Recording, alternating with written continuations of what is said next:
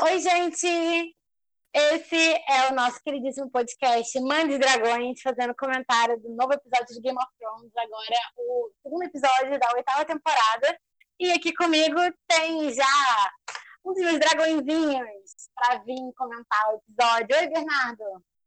Oi, oi, oi, Júlia. Oi, galera do Cinefãs. Bora falar de Game of Thrones, que hoje o episódio foi melhor que o primeiro e deixou a gente com grandes expectativas próximo, né?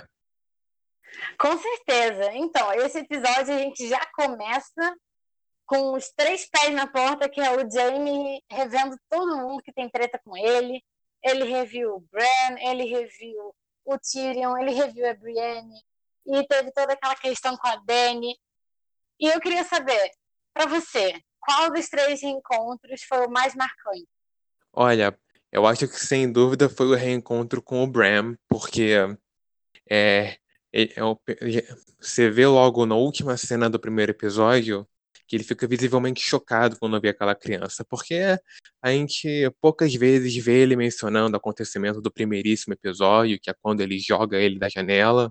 E ao longo dessas é, sete temporadas, o game se desenvolveu muito como pessoa, e ele deixou de ser aquele aquele ser arrogante que ele era no início da série, e ele se tornou uma pessoa muito mais altruísta e voltada para o bem-estar do mundo, apesar dela, dele ter continuado a maior parte da série ao lado da Cersei e dos Lannister. E ele encontrar esse personagem, remontar esse momento mais sombrio da vida dele, é um choque de realidade para ele, porque percebe, faz ele perceber mais do que nunca quem ele era naquela época, quem, quem ele é agora. E a maneira como o Bran trata ele, muito devido ao fato dele agora ser o Corvo de Três Olhos, é, eu achei muito, muito adequada, porque mostra que aquele encontro deles, é, no primeiro episódio, é, desencadeou a jornada de cada um deles. E que no final das contas, eles, eles fizeram uma boa jornada e se tornaram é, as pessoas que eles precisavam ser para a série. Então acho que esse encontro foi o mais forte para ele, apesar de encontrar a Brienne também ser importante, encontrar a Daenerys também. Sem dúvida, eu também gostei bastante desse, até naquela, naquele primeiro momento, né, na sala, no salão principal, que o, o Bran, ele fala a frase que o Jaime fala no primeiro episódio da primeira temporada, quando ele joga o Bran da torre, que é as coisas que fazemos pelo amor. Sim. E ele fala, embora, embora o Bran agora seja o corvo de três olhos, né? Então ele teoricamente não tem sentimentos que nenhum ser humano normal. Dá para sentir um tom de desdém ali na voz dele. Então ele, eu acho que ele não não ressente nada, porque, né? Agora ele tá meio que meio que vegetal nesse sentido. Mas ele ele lembra, né? Ele lembra, mas ele sabe foi até uma coisa que você comentou, né? Que isso foi importante para o James se tornar quem ele é hoje e para o Bran se tornar quem ele é hoje. Mas eu também achei bem interessante o reencontro do Jamie com a Brienne, porque desde a última vez que eles se encontraram, se eu não me engano, na quarta temporada, ou no final da na quarta temporada, é, o, o Jamie mudou bastante, né? A Brienne, pouco. Mas o Jamie mudou bastante, tanto que ele chega todo simpático para falar com ela e ela já fica assim: Mas por que, que você não tá me xingando? O que aconteceu com você? É... Inclusive, tem até aquela cena fofinha no final, né? Mas aí a gente fala depois. É... E teve é, também. Sim, né? é. Pode falar. É, você falou na quarta temporada, eles se encontraram é, depois também, sem contar aquele reencontro rápido da última temporada na grande reunião. Eles se encontraram na sexta, quando ele foi até Correrio, que o castelo do, do Stanley tinha sido retomado pelo Peixe Negro, e, é a Brienne, e a Brienne tinha sido reenviada lá, ela ficou meio decepcionada com ele, por ele ainda estar tá, é, do lado da irmã. Eu acho que realmente o reencontro dele é um reencontro forte. E focado nessa relação dos dois, ela deve estar muito feliz pelo fato dele ter finalmente escapado das garras da irmã, agora lutando pelo que ele acredita. Sim, eu achei muito bonito, é, apesar de todos os apesares do relacionamento deles, dela ser a pessoa que, que ficou do lado dele e que falou: não, é, ele, ele é uma pessoa honrada, ele fala, ele cumpre a palavra dele, ele é um cavaleiro de verdade. Então, eu, eu achei isso bem bonito, assim. Eu acho o relacionamento dele é, complexo, porque pela forma como eles se conheceram lá na segunda temporada, se eu não me engano, e a forma como ele foi se desenvolvendo lentamente, como eles foram crescendo juntos, como, enfim, ele mostrou que ele não é um vilão completo por ter matado o rei, por ser um regicida, né? Que ele teve, ele fez isso para evitar que milhares de pessoas morressem. Sim, então, inclusive, é... inclusive ela é a única pessoa é, que até alguém que saiba na série para que ele contou essa história. É, bom, tirando o Bran, eu acho que ela é a única pessoa que sabe. Pois é, eu, senti, eu fico um pouco decepcionado pelo fato dele não ter contado isso no episódio. Eu imaginava, tipo assim, ia trazer, ia fazer o pessoal olhar ele com outros olhos, sabe? Deixar de ver ele como um vilão completo, mas uma figura complexa, como você mesmo está analisando ele. Porque é o que ele realmente é. Com certeza. E eu acho que o fato deles terem focado, porque a Daenerys focou muito no no Rhaegar, né? Focou muito no Rhaegar, como o Jaime traiu, enfim, a casa Targaryen, não sei o quê. Só que ela não falou de fato do rei louco, né? Do Aerys, que é o, era o pai dela. E não Sim. teve, então, uma abertura para ele falar, pô, então, não é bem assim, sabe? Eu tentei salvar Porto Real e explodir tudo. Então, eu meio que salvei várias pessoas, sabe? Eu acho que isso teria, teria é, feito as pessoas rapidamente olharem ele com outros olhos. Né? Com certeza. Até a Brienne poderia, poderia interceder e falar: é, não, realmente, ele comentou isso comigo, isso é verdade. O Bran poderia falar, né? Porque ele sabe de tudo. Então, ele com certeza poderia ter falado sobre isso. E outro, outro momento que eu fiquei muito feliz de ter visto, que foi uma coisa que me deixou bem incomodada no primeiro episódio, que foi aquela rivalidade entre a Daenerys e a Sansa, que eu acho muito compreensível, porque né, a Daenerys chegou ali num território que é, que é agora, né, completamente, né, posso até dizer nacionalista, né, então, tipo, o norte pelo norte, com o rei do norte, com Lady de Winterfell, e ela chega lá, botar o pé e fala, eu sou rainha de vocês, né, óbvio que a Sansa ficou com 80, já chegou com 80 pedras na mão, falando, peraí, querida, né, porque aqui é diferente, no norte a gente funciona de uma forma diferente. Sim, sem falar no sem falar na questão de que a Sansa ela cresceu bastante desde a primeira temporada. E no mesmo, e mesmo no final da, é, da sexta temporada, em que Jon é aclamado rei do norte, ela não é a rainha, mas ela tem um status de grande poder em Winterfell e no norte. E na sétima temporada, o Jon ter simplesmente é, dobrado o joelho, ter ter dado o norte para Daenerys sem o consentimento dela, esperar que ela que ela concorde com tudo é bem ingênuo do John, porque ele mesmo não tem noção de toda a jornada que a Sansa teve desde que ela era brinquedinho do Joffrey até ser a Lady Winterfell como ela é agora. Ela se acostumou a ter certo poder, ela se acostumou a cuidar das pessoas e tem esse certo ranço que depois da conversa da Dany, da Daenerys, da Dany da Sansa, elas, eles, elas apararam bastantes pontos importantes, bastante, bastantes arestas, mas no finalzinho ainda ficou um certo climinha, né? É, pois é. E esse climinha que ficou, eu acho que nesse, nesse segundo episódio agora, né, tentaram, assim, meio que resolver. Ela chegou, ela veio falando. Eu achei ali, quando eu tava assistindo, eu pensei, pô, vai ficar tudo bem, vai rolar uma amizade e tal pelo amor que a Daenerys sente pelo Jon, que o Jon sente pela Daenerys, e que ela fez coisas por amor a ele, etc.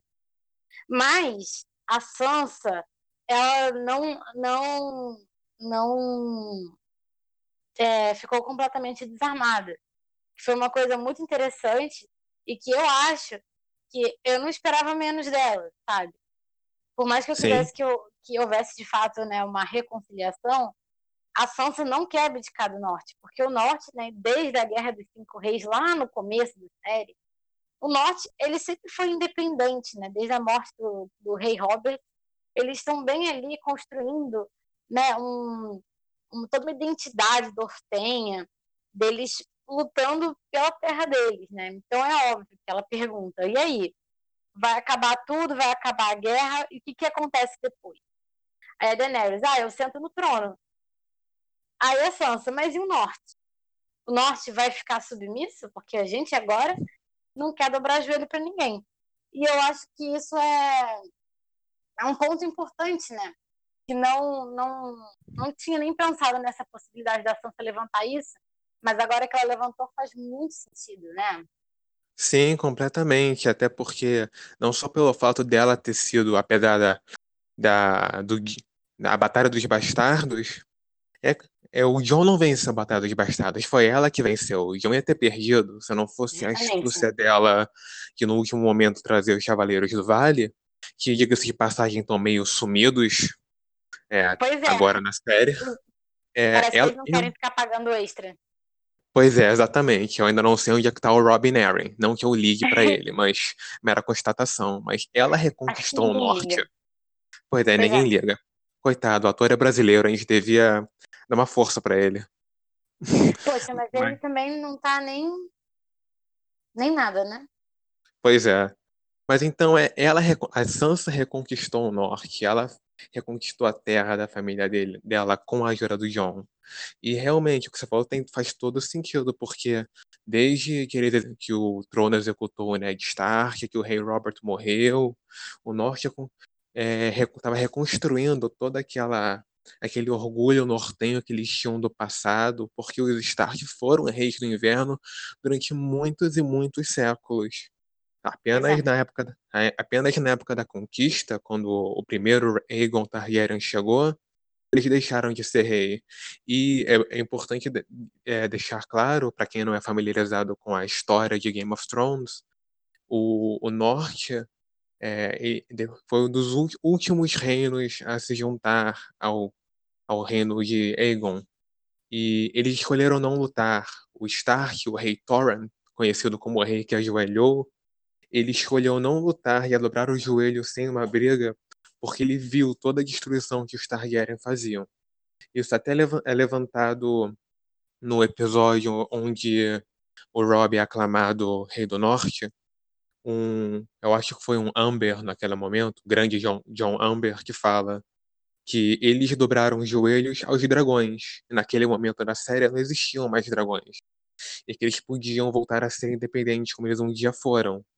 Então eles conseguiram isso, estão reconstruindo a sua identidade e agora vem uma nova rainha dragão querendo tomar conta dele de novo. Dá um sentimento amargo na boca. E a Sansa tá mais do que certa em bater o pé e ter esse jogo de cintura que ela tá tendo. O Norte precisa de mais. Com certeza. Com certeza. Lembrando também que o, o avô e o tio da Sansa foram mortos, né? Pelo Sim. rei Aerys do Louco, que é o pai da Daenerys. Pois é né? No caso, se não me engano, acho que é Brandon. Brandon e, e o avô era o Rickard. Rickard, isso. Eles foram né, queimados vivos pelo rei Harris, que tinha um grande fetiche em queimar pessoas. Então, pois eu, é. eu não. Eu acho que a Sansa ela tá mais do que certa. Ela tá sendo uma liderança que é muito à altura da personagem. Eu acho que assim, a Sophie Turner vale, vale botar aqui um grande parênteses para ela, porque ela está arrasando como Sansa Stark. E a Sansa, né, em si, como personagem, né, o arco dela é um arco de muito sofrimento, de muita dor, mas é uma dor que fez ela crescer e se fortalecer. E hoje ela virou uma grande estrategista. Uma estrategista que desdenha na cara do Tyrion uma estrategista que preza pelo seu povo. Então, é uma estrategista e uma líder, né? Sim, faz, tempo que ela de... faz tempo que ela deixou de ser sonsa. Pois é, a Sonsa Sonsa ficou no passado, né? Hoje morro minha língua por ter chamado de Sonsa. A Sonsa da terceira temporada, realmente, Sonsa. A Sonsa de hoje é uma vitoriosa, é uma sobrevivente. Uhum. E falando em sobreviventes, né? Várias pessoas aí voltaram, os sobreviventes. O Tion chegou, Inclusive, eu senti ali no final do episódio um clima entre o Tion e a Sansa. Posso estar errada. O que, que você acha? É, eu acho que a relação deles eles dois foi meio complexo. Na verdade, eles têm pouca relação com o outro, né? Nas primeiras temporadas, eles ficaram muito longe uns dos outros, e na primeira primeiros episódios a gente não vê eles interagindo muito na primeira temporada. É mais na quinta temporada que realmente quando ela reencontra ele depois de tanto tempo naquele estado de fedor, realmente depois de ele ter traído os Stark, ela acreditava até que ele tinha matado o, o Brandon e o Rickon, que ela tinha desgosto completo por ele, né? ela não admitia que ele tocasse ela. Mas depois que eles passaram juntos, depois dela salvar ele do Ramsey a fugir do castelo, e tudo que ele tem feito ao longo, ao longo do tempo para se redimir, eu acho que ela percebeu que é, não só ela, como várias outras pessoas passaram cada uma pelas suas provações, pelos seus erros ao longo da série, e que pelo menos algumas, como é o caso do Tion, como é o caso de outros personagens, como o Jamie também, eles estão fazendo tudo. Exatamente, estão fazendo tudo possível para se redimir. E ele, depois, depois de tudo aquilo voltar, quase sem homens nenhum, pouquíssimos homens de ferro para lutar por eles, é uma coisa que eu acho que ela não estava esperando. E esse reencontro sentimental eu achei muito bonito também. É, eu gostei bastante porque o relacionamento deles é bem engraçado, né? Que eles se, eles se aproximam é, nos momentos difíceis, que é quando eles querem, eles fogem do Ramsay e uhum. uh, quando a Brienne acaba aparecendo para salvar eles, né? Acho sim, que sim. Esse, esse, reencontro deles agora é muito bonito. E é, eu acho que o, o Theon, eu particularmente não gosto muito do personagem, mas dá, é evidente o crescimento dele, né? Ele, enquanto fedor, ele aprendeu a engolir o orgulho, né? No caso, muito tempo ele ficou sem orgulho, sem personalidade. Mas ele ele conseguiu dar a volta por, por cima como uma pessoa decente, né? minimamente decente. Ele teve uns percalços, né? Mas ele ele recuperou a irmã, ele está querendo lutar pelo norte, pela família que que abraçou ele é, lá no começo, né? Quando teve a vitória do rei Robert, ele ficou como refém entre aspas, ele foi criado junto com a família Stark. Sim. E falando nisso, né? Pensando nisso, esse episódio, né? Parando para ver, eles fazem, eles, eles remetem a muitas coisas do passado, muitas coisas do passado, lá da uhum. primeira, uhum segunda, terceira temporada. E uma delas, né, que eu, que eu lembro aqui, é do. Várias, primeiro, né? Teve o, Jamie, né? Lembrando lá do Bran, lá da primeira temporada. Teve Sim. também o, o Theon falando que vai defender o Bran, lá na, na onde tem a, as árvores de coração, é, para se redimir por ter tomado o Interfell na segunda temporada. Sim. Então, é, também tem o, o Tyrion e o Jamie relembrando a primeira temporada, quando eles primeiro chegaram ao Interfell, eu senti muito esse clima de nostalgia das todas as pessoas, é, por mais é, aleatório que seja esse reencontro de várias pessoas diferentes no mesmo lugar. Né, o Interfell foi onde tudo começou, foi onde a série começou. Então, esse encontro deles eu achei muito, muito interessante, eles relembrando e tal eu acho que nesse sentido a série está de parabéns, para não esquecer o passado. Sim, com certeza, até porque não é só os personagens relembrando o momento onde tudo começou, é a gente também relembrando onde tudo começou. É a gente revendo aqueles mesmos personagens, naqueles mesmos locais, os personagens novos também. E uh, a grande batalha de Winterfell vai sendo exatamente no lugar onde tudo começou. O Winterfell é o centro de tudo, é realmente é muito bonito ver o, o Tion se voluntariando para defender o Bran lá no bosque sagrado deles, o, sendo que o, o, o, o Tion que tomou o Interfell na segunda temporada, quando ele traiu os Stark, ele executou o Sir Roderick, que era um, um, um, homem que ele conheceu a, quase a vida inteira, que ensinou ele a lutar de espada, ele executou ele num, ah. num ato de brutalidade para demonstrar comando. Eu, sou, eu particularmente, eu gosto do, do arco do Tion, não muito do personagem, mas do arco, a transformação que ele passa. E realmente, no início, Nossa. realmente, é, ele no início é um completamente arrogante, cheio de si, e ao mesmo tempo dividido entre sua personalidade Stark e Greyjoy, porque como você falou, é, depois da, da, da a vitória de Robert na guerra, o pai dele se revoltou no norte, aí o Ned e o Robert ganharam a guerra contra o pai dele, o Tyrion virou um refém barra convidado em Winterfell, então ele sempre ficou dividido. E isso fez ele tomar uma série de opções ruins que mudaram a vida dele completamente. Na última temporada, com o John falando para ele que ele não precisa escolher, ele é tanto Greyjoy como Stark, ele pode moldar a sua vida. É, é, inspirador, porque a gente não tem que. A gente pode até se ver nisso, porque a gente não tem que decidir uma coisa, podemos ser várias coisas, podemos moldar o nosso destino conforme nós queremos, não o que outras pessoas esperam da gente. Exatamente. E também é, e também é algo que o John aparentemente agora está passando, porque é um assunto a gente, é, pra gente descobrir, a gente discutir mais tarde, mas ele vai ter que dialogar a personalidade Targaryen e Stark dele. Pois é. Isso aí a gente fala depois. Os mais importantes estou deixando para o final. É. é. Outra coisa, né, que eu achei bem interessante foi o encontro dos Mormons, né, da Liana e do Jora. era, isso foi um service, com certeza. Mas eles estão na mesma cidade, né? Eventualmente ia acontecer. É, e eu achei, eu achei bonito. Eu achei bonito porque a Liana assim, ela, né, o, o Dior, obviamente, ele é, enfim, ele traiu a casa dele, né, ele, enfim, comercializou escravos. Então, ele foi exilado, né, e a Liana agora, tipo, ela não recebeu ele com bons olhos. Ela ficou meio distante. E ele falou, ah, você tem que se defender, você é a líder da casa. E ela, não, eu quero lutar pela casa mormon. E um, eu gostei da forma como isso foi, como, como, eles trouxeram isso, né? Eu acho que esse era, era o encontro que as pessoas queriam ver, as pessoas queriam ver isso. Eles, né, ali. Sim, com certeza. Realmente, o, o Jorah, depois de toda a desonra que ele trouxe para casa dele, não tem moral nenhuma para dizer para Liana Mormont o que ela tem que fazer. Tem uma nova, tem um novo urso no pedaço. Ela é a Lady é, da Casa Mormont, e, e ela faz o que ela quiser, como ela já deixou claro desde a sexta temporada. Exatamente.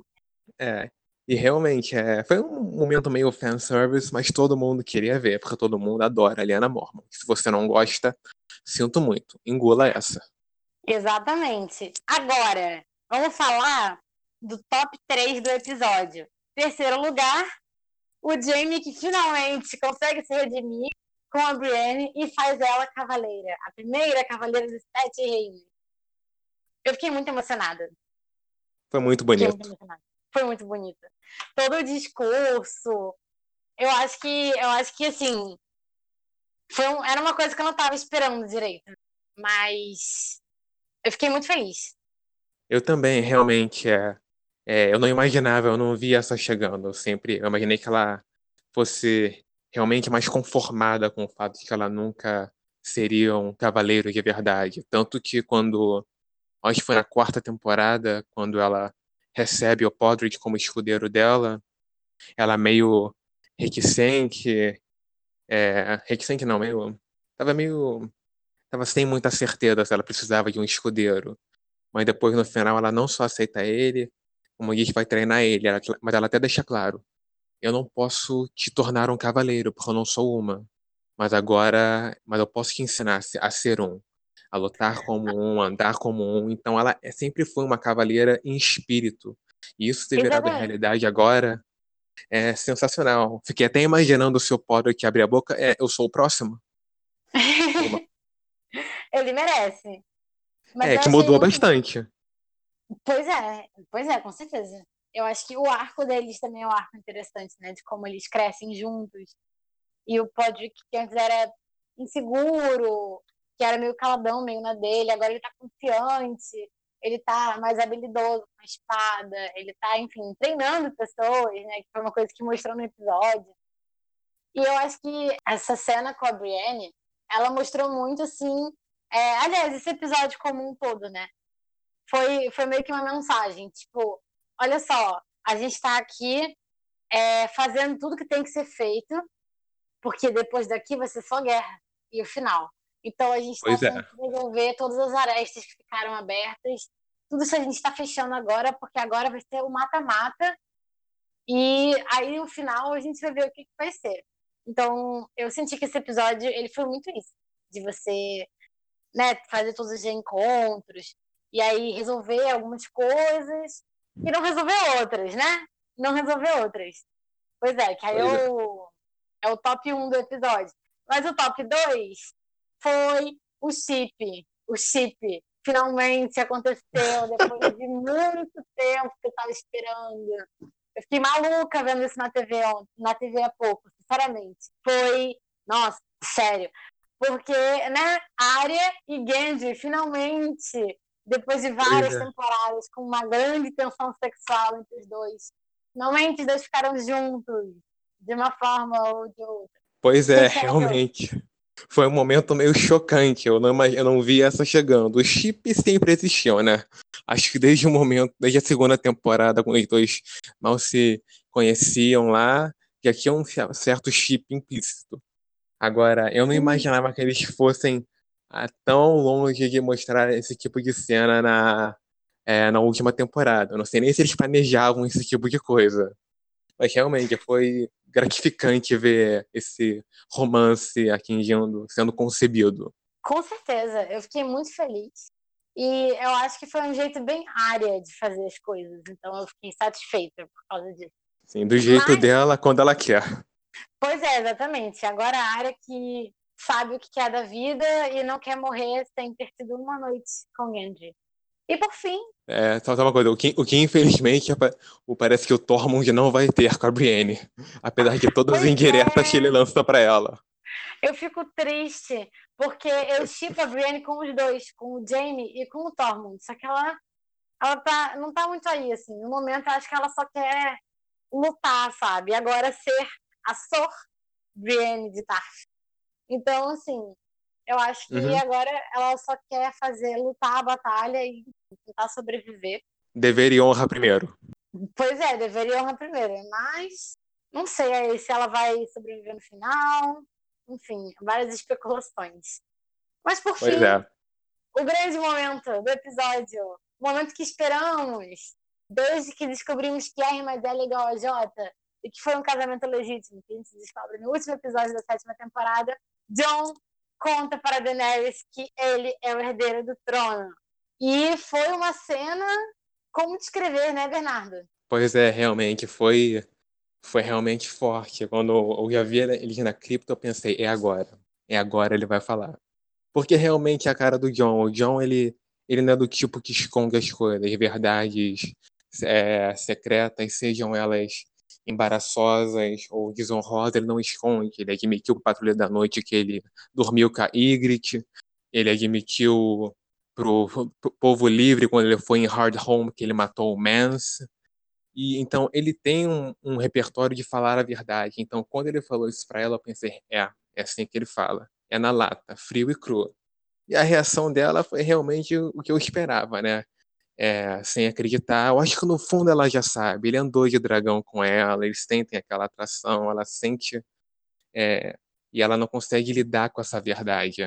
Ela até já tentou descreditar essa hipótese dele, falando: pô, só teu irmão e o seu parceiro que disseram isso? Qual é a legitimidade que isso tem?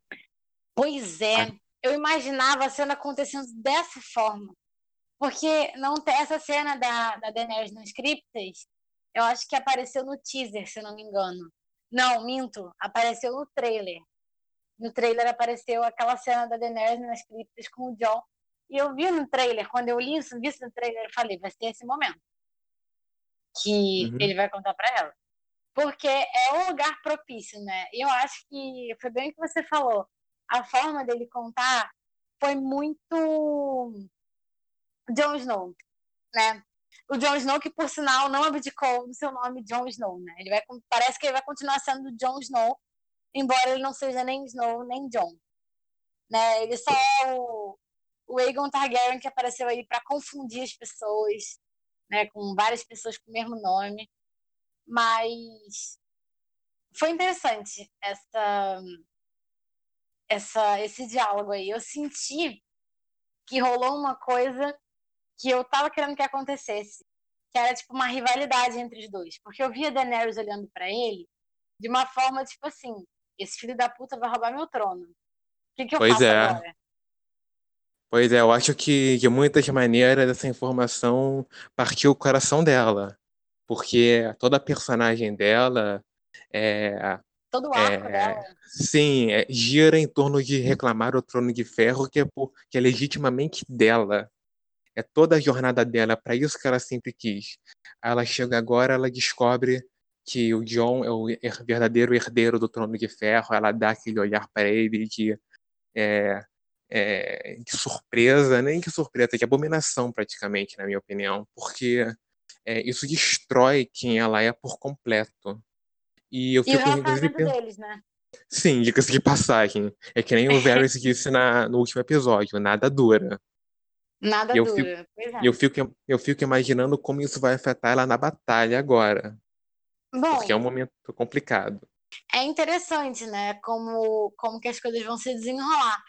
Porque ainda tem toda aquela questão do Azor Ahai, Uhum, que eu acredito, embora não tenha se falado muito sobre isso na série, né? Nos livros é muito dito. Mas, se não me engano, acho que na série quem falou foi só a, a Missandei comentou a temporada passada e a Melisandre comentou há muito tempo atrás, quando ela ressuscitou o John. E ela falava antes também, óbvio, pro Stannis tá aqui, né? Errado. sim, é, É, mas aí, se for o caso, né? Certamente a Azor Ahai, a gente está falando aí de um dos dois, que segundo a Missandei pode ser príncipe ou princesa.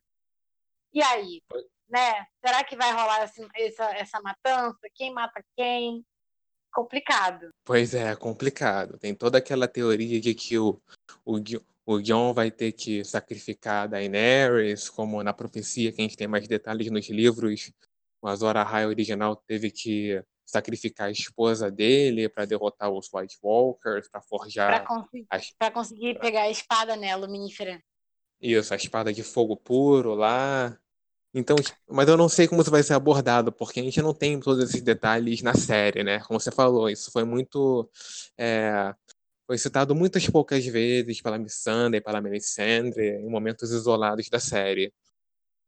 Então, eu não sei É, como isso vai se dar. mas eu acho que no final, um vai matar o outro. Ou um Hum, morre pelo outro. Se bem que agora, não sei. A Daenerys agora parece que ela tá com um conflito, né? O que que fala mais alto? O amor ou a busca pelo poder? Que agora ela sabe que não é dela por direito. é que eu acho que realmente isso vai entrar em conflito, porque o arco dela é a busca pelo poder. O do Jon é praticamente ser o herói que o mundo precisa. Eu acho que Exatamente. justamente por, justamente por isso o Jon vai acabar sendo o Azor Ahai. Eu acho que faz sentido. Eu ficaria bem frustrada se ele fosse o Ahai de fato.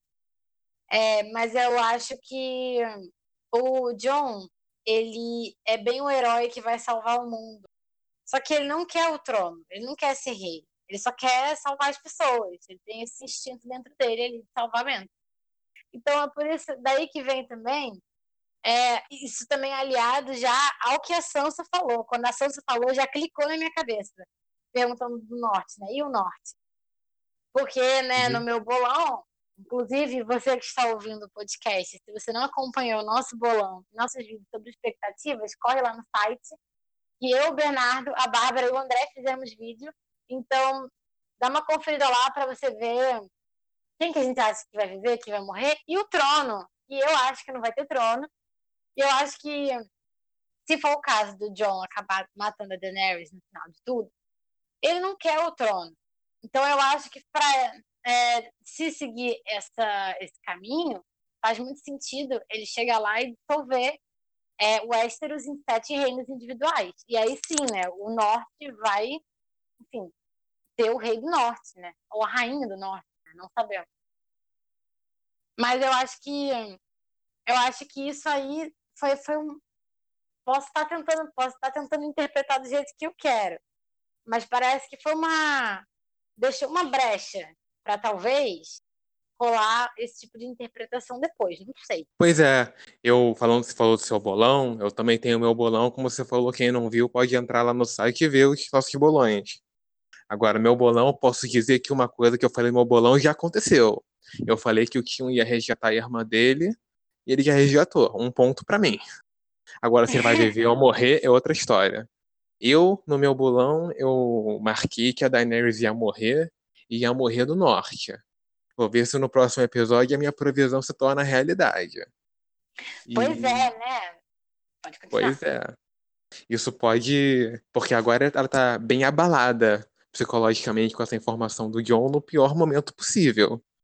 Então vamos ver como ela lida com isso na batalha. E. Mas eu não vou deixar, deixar de lado o seu bolão também. Realmente é possível esse, essa conversa da Sansa em relação é, ao que será feito com o Norte no final da série realmente deixa uma brecha para uma possível divisão é, do reino no final da série, apesar de eu ter eu apostar na união de um reino em torno de nosso rei Gendry.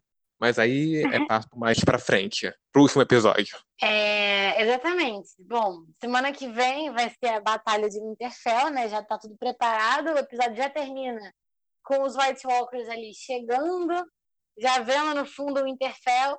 Então, vai começar o mata-mata, que, né? A gente só vai saber o final quando acabar, né? Só acaba quando termina. Uhum. Então, por enquanto, a gente fica muito na especulação, mas a expectativa é alta, né, Bernardo? Sim, é, duas coisas que eu queria falar.